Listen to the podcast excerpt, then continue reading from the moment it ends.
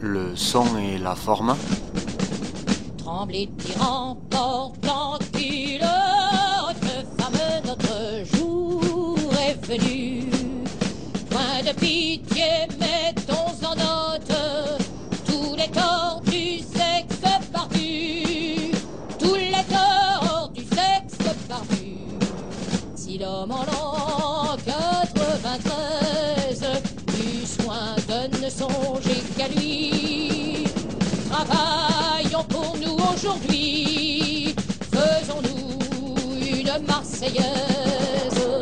Liberté sur nos fronts. Verse tes chauds rayons. Tremblez, tremblez. Aujourd'hui, l'histoire, le droit et Flora.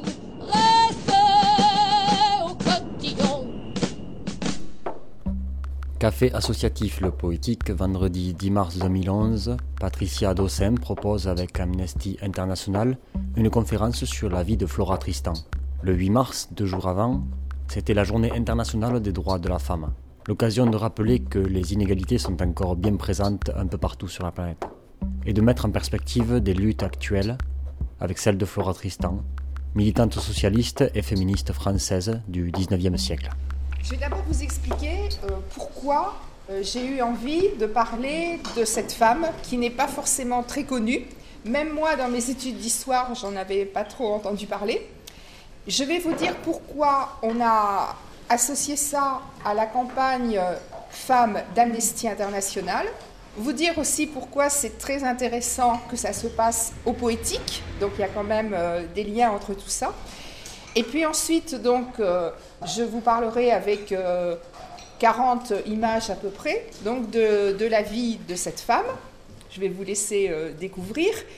Et puis on, terminera sur euh, est-ce que sa courte vie, puisqu'elle n'a vécu que 41 ans, a encore euh, un intérêt pour euh, les gens d'aujourd'hui? Et surtout, vous allez découvrir ce que c'est que l'utopie. Est-ce que être euh, utopiste, croire à l'utopie, par rapport euh, aux luttes actuelles, est-ce que ça a toujours un intérêt?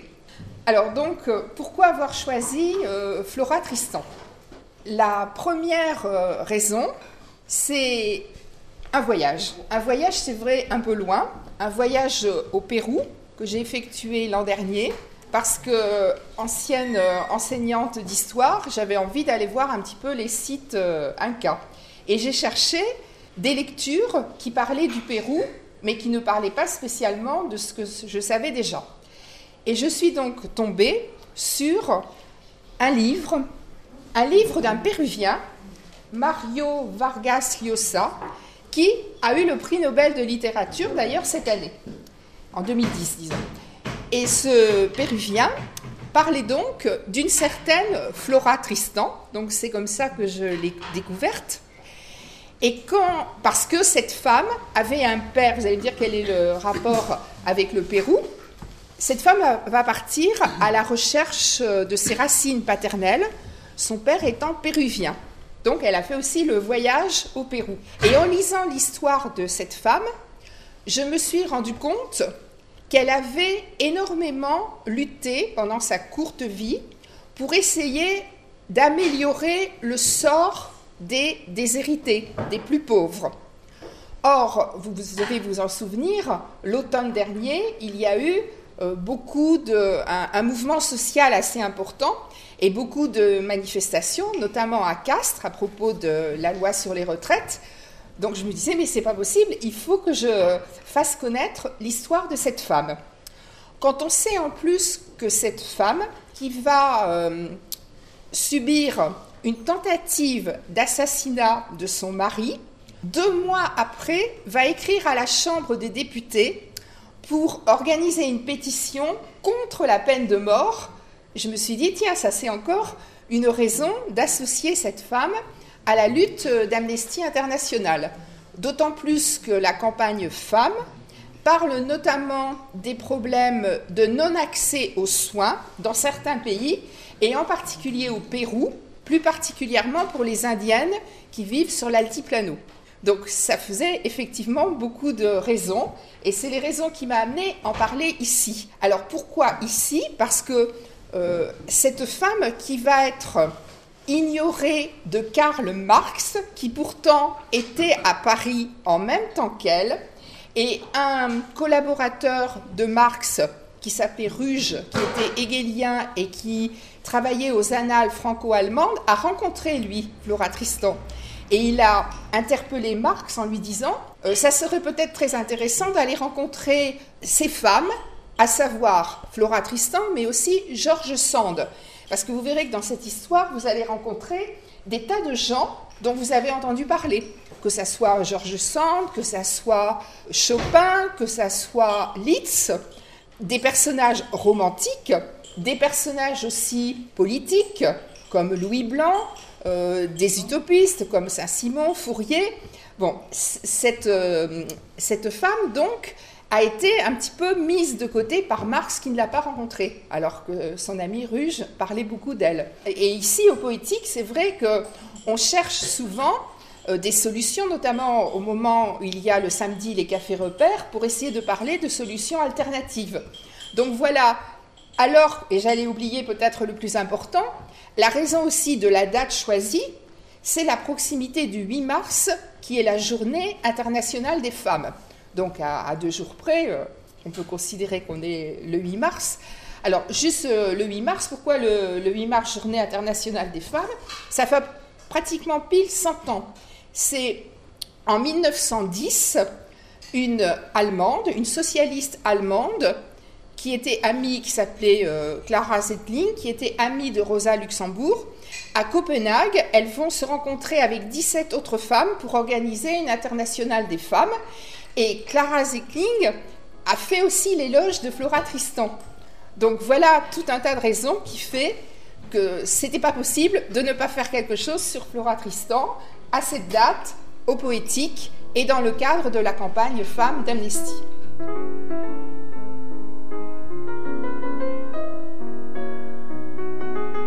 La journée internationale des droits des femmes est célébrée le 8 mars et trouve son origine dans les manifestations de femmes au début du XXe siècle en Europe et aux États-Unis, réclamant l'égalité des droits, de meilleures conditions de travail et le droit de vote. Cette journée a été officialisée par les Nations Unies en 1977, invitant chaque pays de la planète à célébrer une journée pour les droits des femmes. Le 8 mars 1947, Léon Blum salue la place importante des femmes de la résistance. Dans les années 60, les avancées du féminisme et la révolution sexuelle aidant, l'image des femmes change à l'Ouest. La journée des droits des femmes, plutôt que celle de la mère, fait son chemin et rend largement acceptable la célébration de l'égalité des droits hommes et femmes. En 1971, la journée est célébrée au Québec. Le 8 mars 1982, le gouvernement dit socialiste de François Mitterrand donne un statut officiel à cette journée en France. Au Burkina Faso, au Cambodge, en Algérie, la demi-journée est accordée aux femmes actives, toutefois cette pratique a tendance à se perdre. Au Laos, en Russie, en Ukraine, en Moldavie, en Azerbaïdjan, en Arménie, en Ouzbékistan, au Kirghizistan et en Biélorussie, la journée internationale des droits des femmes est décrétée jour férié. Alors effectivement, tout à l'heure, je vous ai dit donc euh, Flora Tristan avait, avec euh, d'autres femmes courageuses de l'époque et qui étaient en dehors des normes de leur temps, avait donc euh, envoyé une lettre et, et, même une pétition à la Chambre des députés pour demander l'abolition de la peine de mort. Donc vous voyez que ça date de 1938. Cette pétition n'a pas été acceptée, n'a pas eu d'effet positif.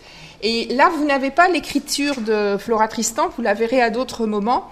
Euh, cette lettre est extraite d'un livre, euh, vous avez, ici euh, une partie de la bibliographie que j'ai consultée, et la lettre que vous avez vue, elle est extraite d'un livre de Monsieur Michaud, La paria et son rêve, et il, a travaillé sur énormément de lettres sur la correspondance de Flora Tristan, et parmi ces lettres, donc, il y a euh, celles, il les a retranscrites, c'est pour ça que vous n'avez pas l'écriture euh, de l'époque, et il a retranscrit donc cette pétition contre, euh, contre la peine de mort.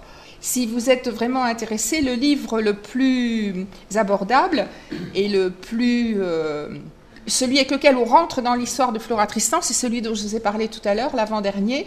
Donc le paradis est un peu plus loin, puisque elle est allée chercher le paradis au Pérou, et vous verrez après que dans sa famille, il y a un autre personnage encore plus connu qu'elle qui est allé chercher le paradis encore plus loin. C'est difficile de parler de Flora Tristan si on ne parle pas effectivement du, de l'histoire du féminisme. Et l'histoire du féminisme en France, elle est relativement récente, ça fait à peu près 30 ans que, et d'ailleurs, ce sont surtout des historiennes qui se sont penchées là-dessus, euh, par exemple Michel Perrault ou Françoise Thébault, elles ne veulent pas tomber dans le piège de faire euh, une histoire sexiste, c'est-à-dire de renverser la vapeur. Bon, d'abord, il y a effectivement un manque, puisque l'histoire a été écrite par les hommes et pour les hommes, on va pas faire le procès non plus de Marx et Engels, hein, mais je vous ai dit qu'en tant qu'homme, ils avaient laissé de côté Flora Tristan, et on peut le reprendre pratiquement dans toute l'histoire de France. Hein. Si vous réfléchissez un petit peu, il y a peut-être deux ou trois noms qui vous viennent à l'esprit. Olympe de Gouges, parce que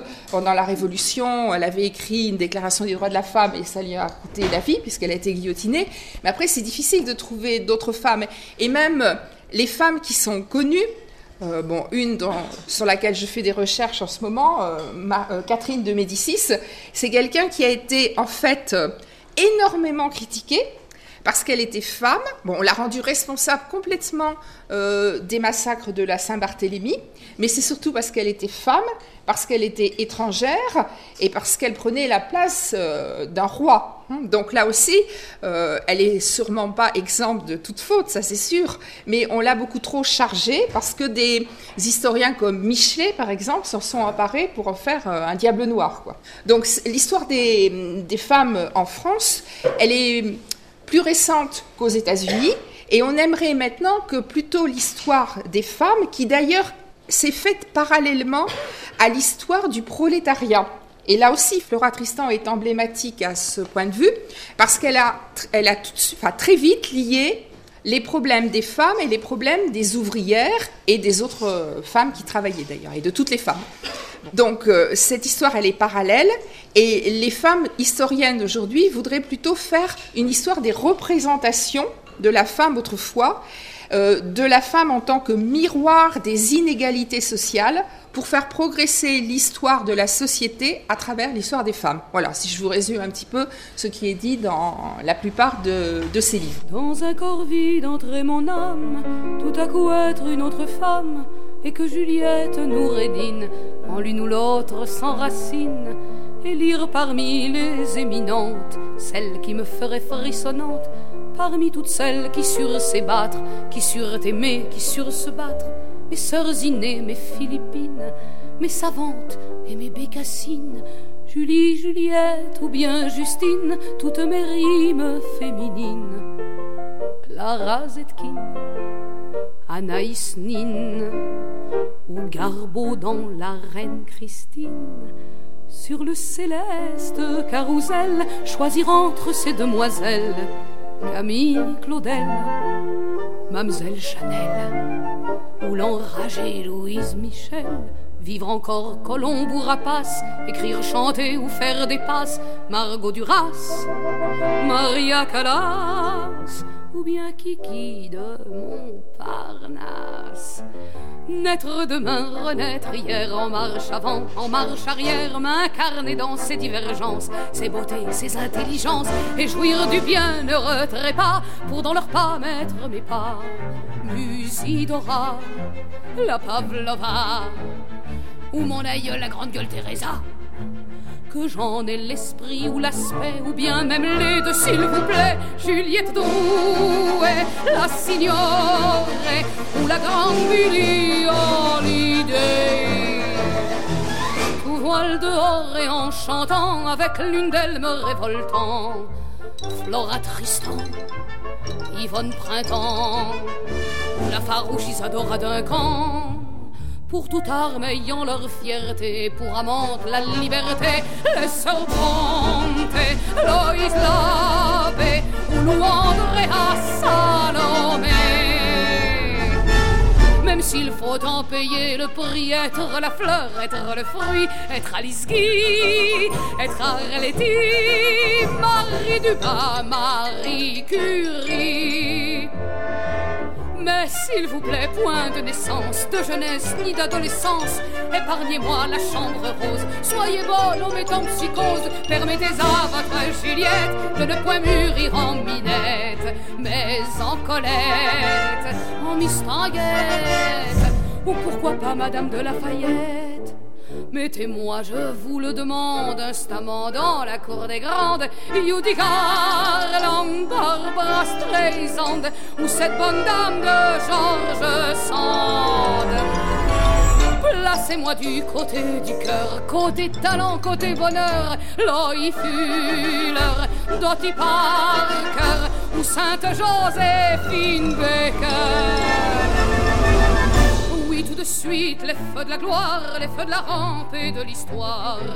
La Yourcenar, Sarah Bernard, ou la très sage Simone de Beauvoir. Une voix d'argent au fond d'un port, une plume d'acier ou un cœur d'or, la Solidor, Christiane Rochefort ou Marceline des bords de Valmort. Les belles sans peur et sans marmaille, toutes nues au fort de la mitraille. Sylvia Bataille, Anna de camarade Alexandra Kolontaille. Et les agitatrices de bouche brandissant l'espoir et la gouge, oh lame de bouge, rose à la rouge, et la vieille Germaine de Montrouge. La lignée des dominatrices, l'Élise, Madame Donia ou Miss Concariotis, ou Angela et Bette Davis. Le train du diable et ses diablesses, les vénéneuses et les tigresses, Lola Montes, Gina Manès. Et l'empoisonneuse Boccia Lucrèce. Enfin, j'ai pour être sincère du goût pour les belles arrangères. Yvette Gilbert, Claire Bredecher, j'irai même jusqu'à Anne Sinclair.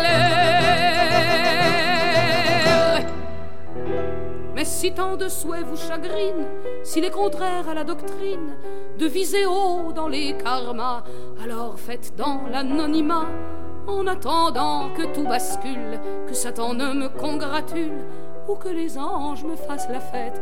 Permettez une ultime requête, faites-la renaître, votre frangine, en n'importe qui, en fille d'usine. En fille de rien ou de cuisine, en croate ou en maghrébine, en éponine, en clémentine, en Malika ou Marilyn. Et si votre astrale cuisine par hasard le détermine, j'accepterai par discipline de revenir en cabotine, en libertine, en gourgandine. Tiens, en Juliette Noureddin. énormément d'hommes sont tombés amoureux de Flora Tristan. Elle les a pratiquement tous repoussés et vous allez comprendre pourquoi bientôt. Beaucoup sont tombés sous le charme, il disait, de ces longues boucles brunes, alors qu'à l'époque les femmes avaient un- plutôt été coiffées avec un chignon. Et avec son teint, alors là on le voit pas trop, qui était euh, un peu olivâtre, et surtout ses yeux qui brillaient, il disait, des feux de l'Orient. Alors pourquoi un- tel aspect Eh ben, C'est dû à ses origines, puisque son père était péruvien et d'autres ancêtres, le, le Pérou euh, étant une colonie espagnole, donc d'autres ancêtres espagnols. Donc ça explique un petit peu euh, son aspect physique. D'autre part, elle avait euh, une attitude, un port assez altier et des poses romantiques à Languille, puisque c'est l'époque de Lamartine, de Chateaubriand.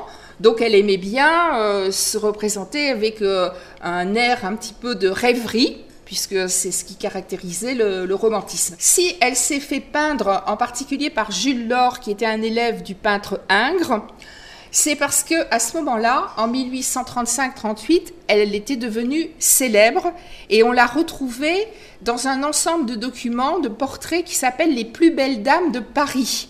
Et pourtant, vous allez voir qu'elle était partie d'une condition assez difficile. Et donc, c'est un petit peu ses années de gloire lorsqu'elle est une femme de lettres, une femme connue à Paris en 1835. Son origine maintenant. Hein, on va d'abord dans une, un premier temps parler de son enfance et de sa jeunesse euh, difficile, euh, malheureuse, entre sa naissance et l'âge à peu près de 30 ans. Donc sa mère, qui s'appelait Anne l'aînée, était une, euh, une femme dont le père avait été intendant, secrétaire plutôt d'un intendant de Louis XVI, donc à l'époque de la Révolution. Et c'est ce qui explique qu'au début du 19e siècle, dans les années 1800, elle était partie vivre en Espagne en tant qu'émigrée pour échapper à d'éventuelles euh, perquisitions dans, dans sa famille. Elle était partie avec son père. Et elle va rencontrer en Espagne, à Bilbao, un colonel espagnol qui est allé vivre au Pérou et qui là revient en Espagne donc euh, au début euh, à la fin de la Révolution, au début de l'Empire. Et ce, père, dont je n'ai pas de, de portrait là, qui s'appelait Mariano Tristan I Moscovo, va tomber amoureux de cette femme, Anne l'aînée. Ils vont rencontrer un prêtre réfractaire qui va les marier, mais uniquement religieusement. Il n'y aura aucun papier officiel à cela. C'est ce qui va faire en partie euh, le malheur, mais aussi euh, le destin de Flora Tristan. Elle va s'en servir, mais elle va dépasser après ce, ce problème. Et ils reviennent tous les deux à Paris en 1803, et c'est là que naît Flore, Céleste, Thérèse, Tristan et Moscovo. Voilà son, nom en entier. Cette, euh, jeune, cette petite fille est donc née à Vaugirard et les premières années de sa vie sont des années très heureuses parce qu'ils vivent dans une grande maison, une grande propriété à la campagne. Euh, il y a des fleurs, il y a des domestiques et elle rencontre un ami de son père qui n'est rien que Simone Bolivar. Donc Simone Bolivar, qui a une vingtaine d'années à l'époque, est très fougueux. Bon, vous savez que c'est lui ensuite qui va être à l'origine de l'indépendance d'une partie de l'Amérique latine. Et donc, elle dit se souvenir, euh, Flore, qui va ensuite se faire appeler Flora, elle dit se souvenir donc de cet homme. Elle s'en est peut-être aussi un peu servie, puisqu'elle fait partie de ces personnages qui vont bien aimer se mettre en scène, c'est-à-dire donner à leur vie euh, des couleurs quand même chatoyantes, si on peut dire. Donc elle va bien rappeler qu'elle a connu Simone Bolivar, qu'il l'a portée sur ses épaules. Voilà, c'est un petit peu euh, le, credo de, de, ses premières années de vie. Tout de suite, le malheur va arriver. Son père meurt d'apoplexie quand elle n'a que 4 ans. Et comme son père meurt en 1807, à ce moment-là, la France et l'Espagne, Napoléon Ier est en guerre contre l'Espagne. Donc comme c'était la maison d'un Espagnol, les scellés vont être mis sur la maison. La mère va se retrouver avec ses... Elle avait un, frère euh, aîné, Flora, avec ses... la mère se retrouve avec ses deux enfants à la rue et elle est obligée de trouver un logement euh, beaucoup plus modeste et pas n'importe quel logement puisqu'elle va aller vivre à Paris même avec ses enfants dans le quartier de la place Maubert, rue du Fouard. Or, le quartier de la place Maubert, c'est celui qui est décrit par Eugène Sue dans Les Mystères de Paris, et c'est vraiment un, quartier où Flora va connaître, elle va côtoyer les truands, les prostituées. Elle se sent euh, humiliée parce que sa mère, sans arrêt, lui parle de euh, les années beaucoup plus heureuses, elle lui parle de Simon Bolivar, et là, euh, elle vit dans des conditions vraiment très difficiles. Elle n'est pas, elle ne va pas à l'école, elle va avoir quand même la possibilité d'apprendre à lire, et elle va se mettre à lire énormément. Et elle, va lire les livres de l'époque, les livres qui commençaient à être diffusés. Elle lit Madame de Staël, elle lit Madame de Staël, pardon, elle lit Chateaubriand, et elle se nourrit de toute cette littérature romantique. Mais il y a peu d'argent. Il faut qu'elle travaille. Et sa mère va la faire embaucher par un ouvrier typographe. C'est peut-être pas exactement André Chazal dont je vais vous parler que vous avez sur l'image, mais ça ressemble à ces ateliers de typographie qui fleurissent à l'époque, puisque ça va être aussi, euh, il va y avoir une diffusion beaucoup plus importante des livres, et ces gens-là vivent à la fois de euh, l'imprimerie des livres, mais aussi du dessin, de la peinture. Et l'homme qu'elle va devoir épouser, alors qu'elle n'a que 18 ans, elle a tout de suite dit à sa mère qu'elle n'avait pas envie d'épouser André Chazal, qui était un petit peu plus âgé qu'elle et qui était son patron, parce qu'elle ne l'aimait pas et parce qu'elle ne l'estimait pas. Elle devient donc ouvrière coloriste, elle va dessiner les étiquettes de parfum dans l'atelier d'André Chazal, et ils vont vivre euh, ensemble cinq ans, pas plus, parce qu'en l'espace de cinq ans, même pas trois ans, pardon, elle va avoir trois enfants, deux garçons et une fille. Le premier garçon mourra jeune, à l'âge de 8 ans. Il lui restera Ernest et Aline. Elle ne s'entend pas avec son mari. Euh, c'est vrai que euh, comme il va y avoir un procès entre eux, on connaît un petit peu ce que chacun des deux euh, a dit aux avocats qui les défendaient. Et André Chazal va dire que sa femme euh, n'était pas du tout une femme euh, d'intérieur. Elle ne faisait pas la cuisine, elle ne s'occupait pas de la maison. Elle lisait essentiellement. Elle était passionnée par la lecture, mais Flora va dire que son mari la battait, que son mari, euh, ne réussissant pas sa vie alors que son propre frère était un peintre connu, que son mari avait même eu l'intention de la prostituer pour qu'il y ait de l'argent dans le ménage. Toujours est-il que Flora, lorsqu'elle est enceinte de son troisième enfant, quitte le domicile conjugal. Or, nous sommes dans ces années 1820-25, à un moment où l'autorité du père puis du mari est tout puissant sur la femme. C'est l'époque du Code civil de Napoléon.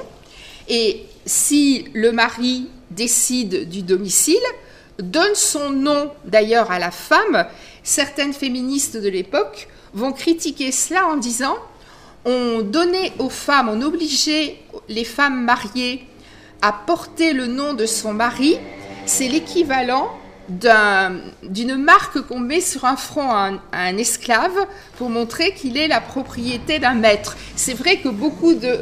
Dans cette époque euh, des années où il va y avoir la révolution de 1830, il va y avoir un bouillonnement d'idées, et autant les femmes sont considérées comme inférieures aux hommes, parce que si on prend le Larousse de l'époque, le Larousse va dire euh, les femmes sont inférieures aux hommes par nature et donc socialement, euh, euh, civilement, moralement. hein, voilà ce, ce qui était le langage officiel. Mais à côté de ça, vous aviez des femmes qui vont avoir un langage, vous allez en retrouver quelques-unes euh, bientôt, qui avaient un langage vraiment osé et qui commençaient à critiquer cela en employant des, termes assez durs. Mais euh, j'aimerais vous dire que parler de Flora Tristan aujourd'hui, bien sûr, c'est du passé, mais j'aimerais que on revienne aussi au présent. Et vous savez que, par exemple, par rapport au nom de famille, qu'il y a peu de temps en France, que les femmes ont la possibilité de garder leur propre nom en plus du nom de leur mari. Euh, en Espagne, je crois que ça fait déjà longtemps que c'était possible. Donc il y a toujours à faire le balancement dans votre esprit entre ce qui s'est passé il y a 150 ans et ce qui se passe aujourd'hui. Et c'est ce qui rend d'ailleurs Flora Tristan beaucoup plus intéressante pour nous. On peut très bien vivre, d'ailleurs c'est ce que pensait Flora Tristan, on peut très bien vivre en couple, vivre en très bonne entente avec les hommes, mais du moment qu'il y a respect et égalité de droits entre les deux. Hein, c'est un petit peu ça son, son message. Merci à Patricia du groupe Castre Mazamé de Amnesty International. Amnesty Tarn sur internet, c'est amnestycastre.canalblog.com. Merci au Café Associatif Le Poétique. À noter le repas gastronomique et animation musicale le mardi 12 avril 2011 au lycée hôtelier de Mazamé. Réservation avant le 4 avril en contactant Amnesty International au 05 63 50 78 33 ou amnestycastre.club-internet.fr.